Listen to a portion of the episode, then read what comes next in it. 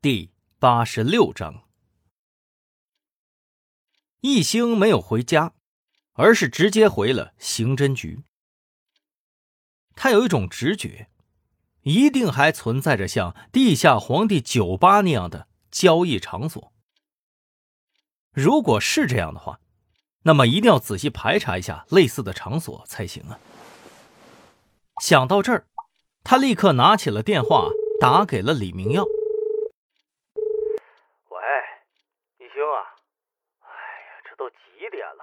还没回去呢，发生啥大事了？啊，李队啊，别紧张，没有什么事儿。我就是想问一下你，滨海市范围内的娱乐场所，咱们有没有排查过呀？有没有类似像地下皇帝酒吧这样的场所呀？哪怕沾一点边的，咱们都算。有印象吗？嘿，一星，闹了半天就这事儿啊！我的大顾问呐！我跟你说啊，发生了这样的大案，那些人胆子早就被吓破了。和酒吧相关的几乎都关门了，能开着的也就零星几个。每天都有兄弟们去盯梢，目前是没发现什么。哎，我今天好不容易躺下一会儿，没别的事儿的话，我就挂了啊。有情况再告诉你啊。一星没说话。盯着手机看了半天，这些人不是慈善家，反而是穷凶极恶，无所不用其极。如果汤斌从段天狼的手中买了许多的女童，那就证明他一定是有用处的。但问题是，这样的交易从未停止过，为什么直到现在依然没有半点的痕迹呢？而且赵百康已经被证实是有恋童癖了，那么他定然不会平白无故的投那么多钱的。一星感觉，他好像猜到了答案。是啊，怎么早就没想到呢？两个相同癖好的人，还能商量什么呢？这些钱，或许就是消费的证据啊。段天狼虽然不在了，但是至少他们的交易已经达成了。即便那些孩子不在他的手上，也肯定可以追查到到底被卖给了谁。想着想着，一星趴在桌子上睡着了。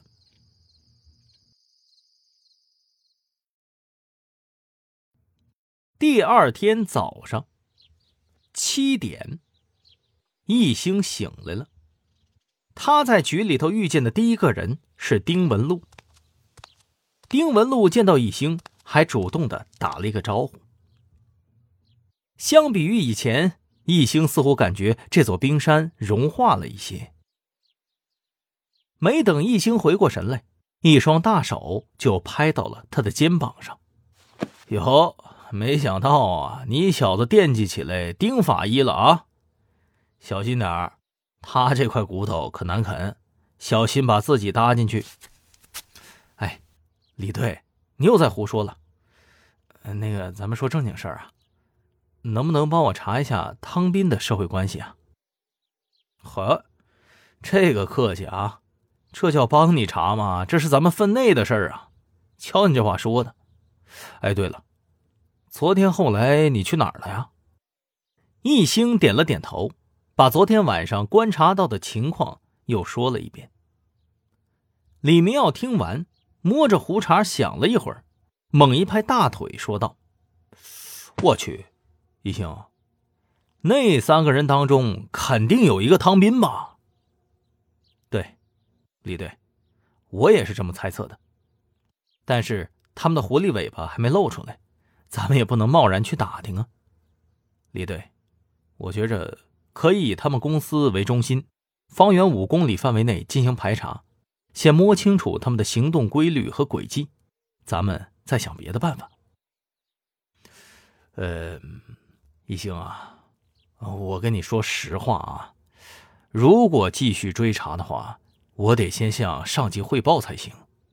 不过最近这段时间，还是尽量先别去他们那边了，一来别被他们给察觉了，二来啊，你这个身份确实是特殊，别回头再被人给诬陷了。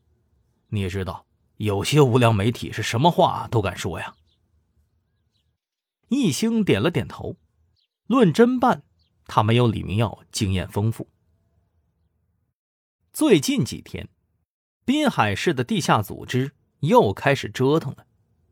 虽然打黑除恶一直在进行，抓捕和打击的力度都在加大，但是架不住还是有人闹事儿，隔三差五就会有人被抓进来。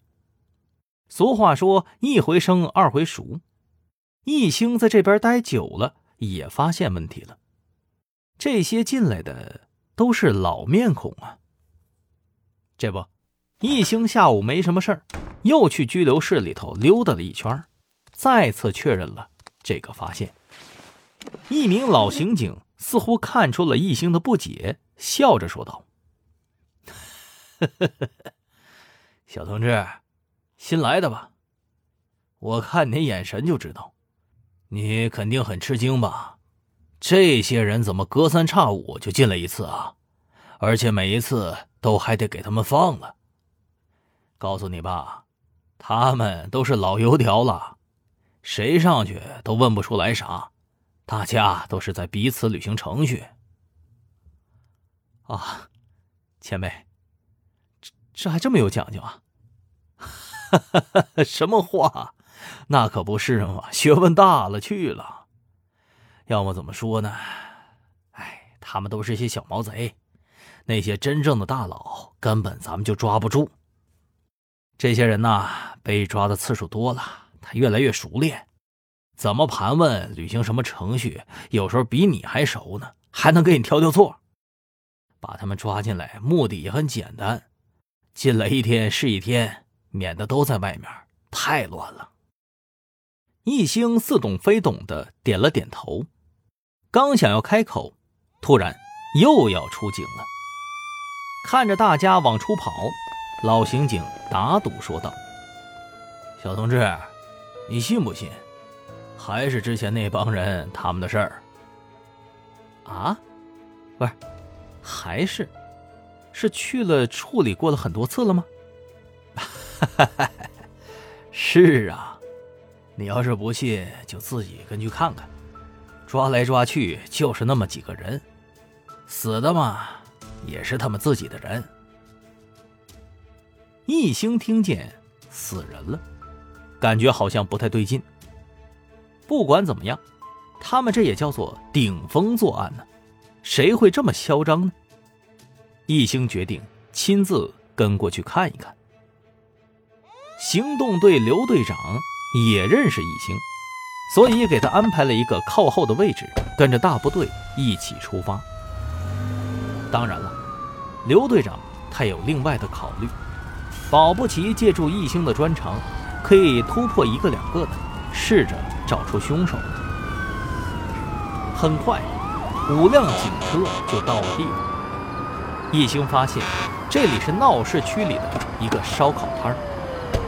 烧烤摊儿的桌子和椅子东倒西歪摊了一地，地上有一滩血迹和两具尸体。一兴一眼就看出来了，尸体的死亡时间应该在三个小时左右，脸部已经出现了浮肿。